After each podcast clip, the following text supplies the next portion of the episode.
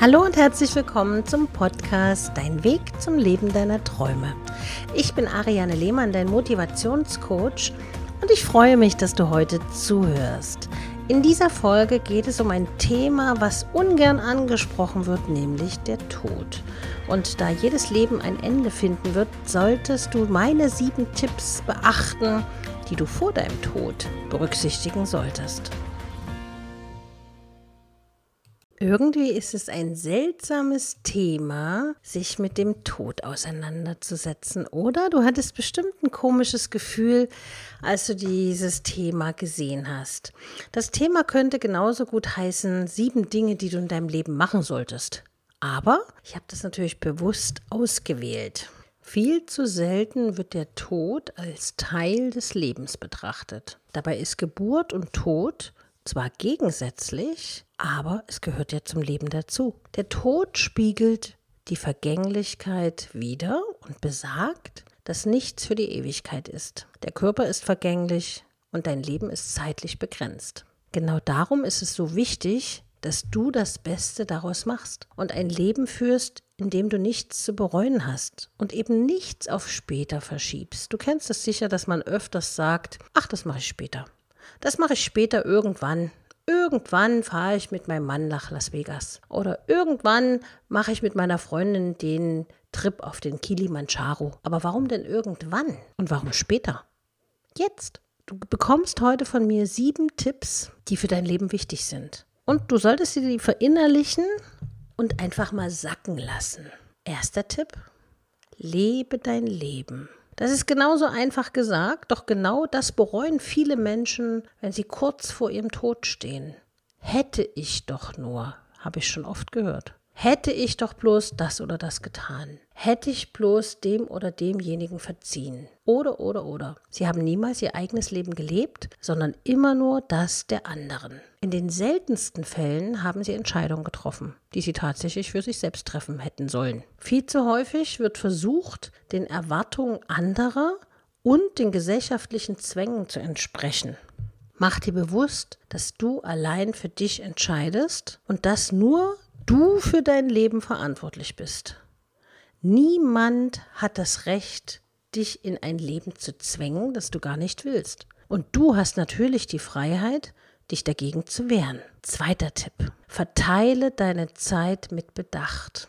Ich ertappe mich manchmal dabei, wie ich so für mich feststelle, wie schnell die Zeit vorüberzieht. Gerade wenn man jemanden lange nicht gesehen hat und derjenige sich sehr verändert hat, dann wird einem immer wieder bewusst, die Zeit läuft weiter. Und deshalb ist es ganz, ganz wichtig, dass du die Zeit, die du hast, wertschätzt. Viele nehmen das leider zu selbstverständlich. Deine Arbeit ist wichtig, doch auch neben deiner Arbeit existierst du als Mensch und hast ein Leben. Und schnell kann die ganze Woche, der ganze Monat oder sogar das ganze Jahr damit gefüllt sein, nur zu arbeiten und das Privatleben zu vernachlässigen. Das heißt jetzt nicht, dass du jetzt eine faule Socke werden sollst, sondern du darfst natürlich weiter fleißig sein, aber bewusst und achtsamer mit den Dingen, die du hast, umgehen. Dabei ist es wichtig, ein Gleichgewicht aus Leben und Arbeit zu finden. Und das ist manchmal gar nicht so einfach.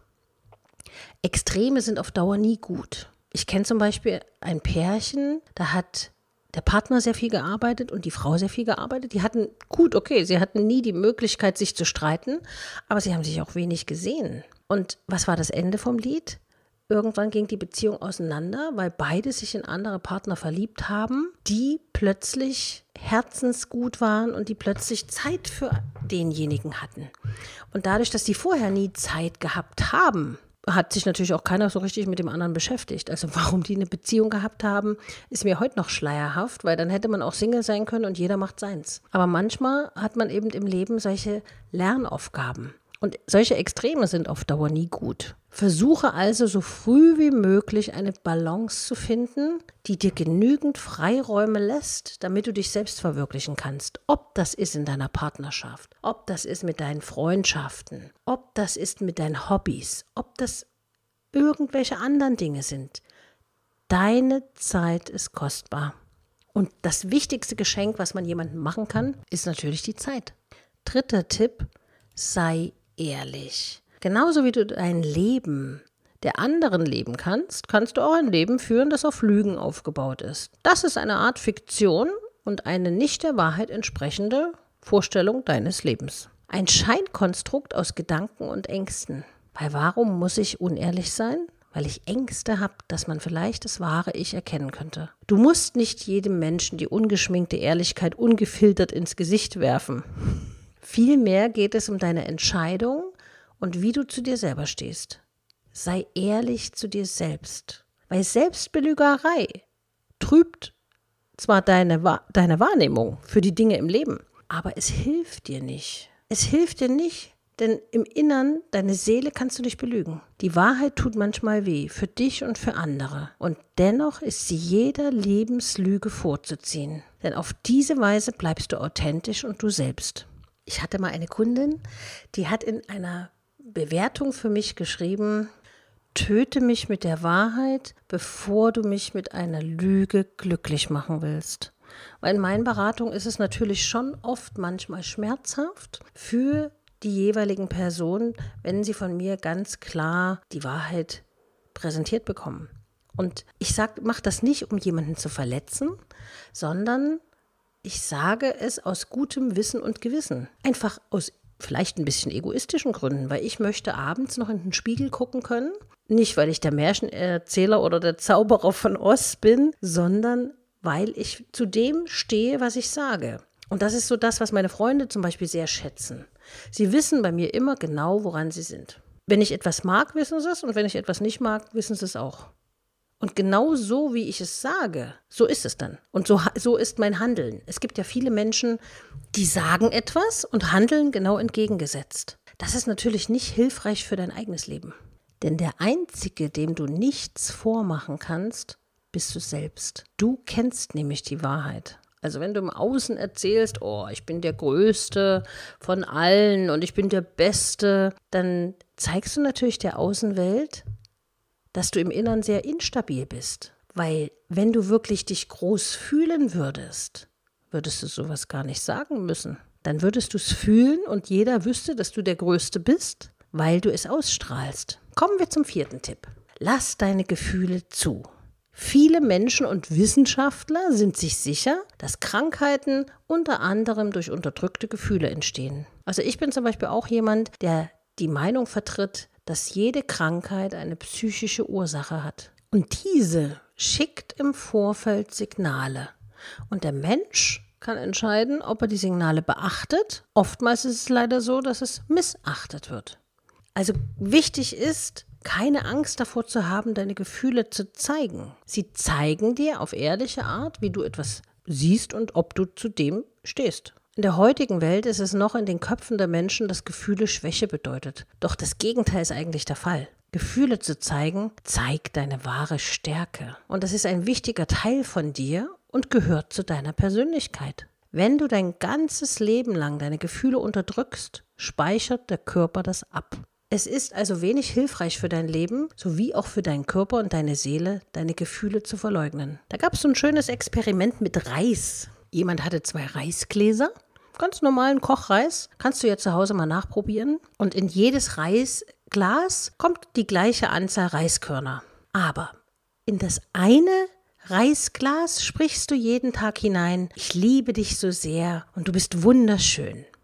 Und dann machst du einen Deckel zu. In das andere Reisglas sprichst du jeden Tag etwas Schlechtes. Du bist schlecht, du bist hässlich, dich will sowieso niemand. Und du wirst staunen, wie sich nach ein paar Wochen der Reis verfärbt. Die Reisfarbe war schwarz von dem Reis, der immer Schlechtes gesagt bekommen hat. Und die Reisfarbe war total strahlend von dem Reis, der die positive, liebevolle Energie bekommen hat. Und da sind wir wieder bei dem Thema, dass Energie überall ist. Und Energie gewinnt immer, Energie ist überall und steckt in allem. Kommen wir zum fünften Tipp.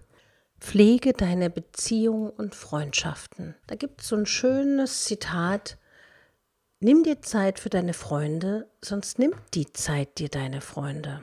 Deine Liebsten sind ein Teil von dir und deinem Leben. Wenn du sie nicht pflegst, gehen sie irgendwann verloren. Ich habe also auch mal eine Bekannte gehabt, wo ich immer wieder gesagt habe, dass man Freundschaften pflegen muss und dass es nicht immer nur einseitig sein kann, dass einer immer den Kontakt sucht und einer immer auf den anderen zugeht, weil das Geben und Nehmen ist natürlich auch in Freundschaften wichtig, genauso wie in Beziehungen. Das Ende war dann, dass die Freundschaften ja ins Oberflächliche gerutscht sind, ich irgendwann auch nichts mehr gemacht habe und damit hat sich eigentlich erledigt gehabt. Weil für mich zum Beispiel zählt Freundschaft dazu, dass man am Leben des anderen teilnimmt, dass jetzt nicht jeder kleine Tag besprochen wird oder jeder kleine Inhalt des Tages ausgekaut wird, das ist auch klar. Aber zum Beispiel, wenn meine Freundin sagt, ach, sie hat jetzt heute Magenschmerzen, weil sie hat einen wichtigen Termin, dann nehme ich natürlich daran teil und drücke ihr die Daumen und frage natürlich den nächsten Tag dann auch, wie der Termin war. Aber es gibt Menschen, die interessiert das einfach nicht. Wobei man da ja schon wieder hinterfragen muss, sind das tatsächlich Freunde oder haben die einfach nur eine falsche Vorstellung von Freundschaft? Aber das liegt ja immer an dir selbst, was du daraus machst. Also wenn du sie nicht pflegst, die Freundschaften, gehen sie irgendwann auseinander. Die Folge wäre ein Leben in Einsamkeit und Isolation. Und solch ein Leben möchtest du sicherlich nicht führen. Und es gibt viele Mittel und Wege, die zwischenmenschlichen Beziehungen mit Freunden und Vertrauten auszuleben. Liebevolle Beziehungen geben dir Sicherheit und das Gefühl von Liebe und Geborgenheit. Zu wissen, dass es Menschen in deinem Umfeld gibt, das muss nicht immer die Familie sein. Das können auch deine Beziehungskollegen sein oder Freundschaften, die dich unterstützen und dir zur Seite stehen. Das öffnet dein Herz und lässt dich aufblühen. Also überleg mal, welchem deiner Freunde du vielleicht heute entgegentreten kannst oder vielleicht einen Anruf machen kannst und einfach mal sagst, es ist schön, dass du mein Freund bist. Das bewirkt ganz, ganz viel und gibt dem anderen natürlich auch ein Stück weit Anerkennung und Wertschätzung, dass du es schätzt, dass derjenige dein Freund ist. Sechster Tipp, denke positiv. Das fällt vielen Menschen immer noch schwer. Das stelle ich also immer wieder in meinen Beratungen fest, wo ich dann versuche zu helfen, dass die Gedankenmuster verändert werden. Mach dir bewusst, dass Gedanken Welten erschaffen. Das hast du bestimmt schon ganz oft gelesen und gehört, die Macht der Gedanken. Du kannst durch deine Augen sehen und durch deine Ohren hören, doch immer nur so viel, wie du es deinen eigenen Gedanken gestattest. Unabhängig davon, was du erlebt hast, wenn du deine Gedanken für das Positive öffnest, öffnest du damit die Türen zu positiven Ereignissen, Begegnungen, Perspektiven und zu einer glücklichen Lebensweise. Dabei ist das Wort Lebensweise sehr wichtig, denn positives Denken ist eine Einstellung, für die du dich jeden Tag entscheiden kannst. Du wählst, wie dein Tag wird. Nur wenn du das immer wieder verinnerlichst, wird diese Denkweise zu deinem Lebensmotto. Versuche es, denn es lohnt sich wirklich. Und es bringt dich nicht weiter, wenn du dich immer auf das konzentrierst, was dir fehlt. Wenn du dich immer auf das konzentrierst, was du nicht kannst. Fang an, dich selbst zu disziplinieren und dir zu sagen, wo ist jetzt an dieser Situation das Positive. In dem Moment, wo du schon darüber nachdenkst, verändert sich schon die Energie um dich herum. Natürlich ist es nicht gerade äh, schön, manche Situationen zu erleben. Ich habe also zum Beispiel schon mal erzählt in einem der vorherigen Podcasts, dass mein Hund von einem Auto angefahren wurde. Und da in diesem Moment wirklich darüber nachzudenken, was das Positive ist, ist schon schwierig, bis ich dann der Sache auf den Grund gegangen bin und gedacht habe, okay, das Positive ist, dass ich in Zukunft achtsamer sein werde, das Positive daran ist, dass sie nichts hatte, also keine Verletzungen, nur ein paar Prellungen und ein paar Beulen. Aber so ansonsten ist ihr nichts passiert. Das Positive daran war, dass unser Tierarzt sofort, trotzdem, dass er geschlossen hatte, die Tür geöffnet hat, damit wir sofort ihn durchchecken lassen konnten und röntgen lassen konnten. Und das Positive daran ist, dass ich jetzt noch mehr schätze, dass dieses Hundchen in unserem Leben ist und unser Glück natürlich ist. Also man kann, wenn man sich bemüht, schon das Positive sehen. Und das ist manchmal schon eine Herausforderung, wenn man Angst hat. Also du kannst dir sicher vorstellen, wo ich beim Röntgen saß und gedacht habe, oh mein Gott, hoffentlich hat mein Hund nichts. Dann, dann hat man schon innere Unruhe. Und dann wirklich positiv zu denken, das kostet auch mich Kraft. Also bei mir ist das auch nicht immer alles so easy per Knopfdruck. Aber man muss sich dann wirklich dahingehend zwingen, die andere Sichtweise zu sehen. Weil nur dann wird sich etwas verändern.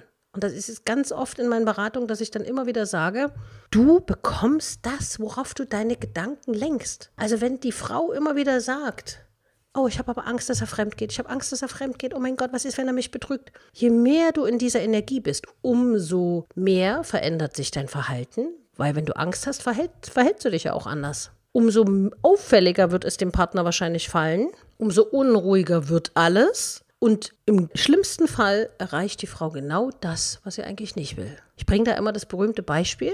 Wenn ich meinem Mann jeden Tag sagen würde, dass du ja nichts mit deiner hübschen Sekretärin anfängst, was mache ich dann? Ich lenke den Fokus auf die Sekretärin. Und mein Mann ist das bisher vielleicht gar nicht aufgefallen. Ist jetzt, wie gesagt, nur ein Beispiel. Ich bin diejenige, die dann immer aus Angst, dass er was mit der Sekretärin anfangen würde, den Fokus auf die Sekretärin lenkt. Wenn ich das immer wiederhole, weil ich ja Angst habe, fängt mein Mann am Ende der Woche an, ganz anders seine Sekretärin schon anzugucken. Wer ist also der Übeltäter? Ich, weil ich ständig die Energie darauf gelenkt habe, was mir Angst macht und das ständig ausgesprochen habe, sodass dann plötzlich der andere den Fokus natürlich dahin lenkt. Siebenter und letzter Tipp. Lebe jetzt. Viele Menschen warten mit ihren Wünschen bis zur Rente oder beurteilen ihr gesamtes Leben über ihre Vergangenheit. Ja, früher habe ich dies und früher habe ich das. Das Leben ist nicht so exakt und so planbar, wie es viele Menschen heutzutage versuchen. Da wird ja alles Mögliche versucht mit allen möglichen äh, Zeitmanagement-Geschichten. Aber du lebst nicht dafür, nur zu arbeiten und dann erst in der Rente dein Leben zu bestimmen. Nicht immer ist das auch möglich. Genauso wenig ist dein gesamtes Leben durch deine Vergangenheit geprägt. Die Vergangenheit ist vergangen. Und es bringt dir nichts, immer wieder in den Rückspiegel zu gucken. Sicher wird dein Leben durch deine Erlebnisse und Erfahrungen geprägt, aber das kannst nur du selbst bestimmen, wie der heutige Tag für dich verläuft. Das Gestern ist vergangen und die Zukunft liegt erst noch vor dir. Also was möchtest du mit deinen Augen sehen und mit deinen Ohren hören? Denke immer daran. Alles, was geschieht, geschieht im Hier und Jetzt. Ich hoffe, diese sieben Tipps stimmen dich jetzt zum Nachdenken und dir wird wieder bewusst, wie schön dein Leben ist, wie schön die Menschen in deinem Leben sind, dass sie da sind, dass sie dir zur Seite stehen, dass sie dich unterstützen, dass sie dich motivieren. Und dann mach dir Gedanken, was du heute Schönes machen kannst, damit du heute Abend ins Bett fallen kannst und sagen kannst, ich hatte so einen tollen Tag. Ich danke dir auf jeden Fall fürs Zuhören, freue mich, wenn du Feedback hinterlässt auf meiner Instagram-Seite und du kannst mir natürlich auch gerne deine Anregungen hinterlassen, worüber wir in einer der nächsten Folgen sprechen sollten. Schreib mir einfach eine E-Mail an info@ariane-lehmann.de oder schau auf meiner Homepage vorbei www.ariane-lehmann.de. Diesen Podcast kannst du gerne abonnieren und eine Bewertung hinterlassen. Und ich sage bis nächste Woche, deine Ariane.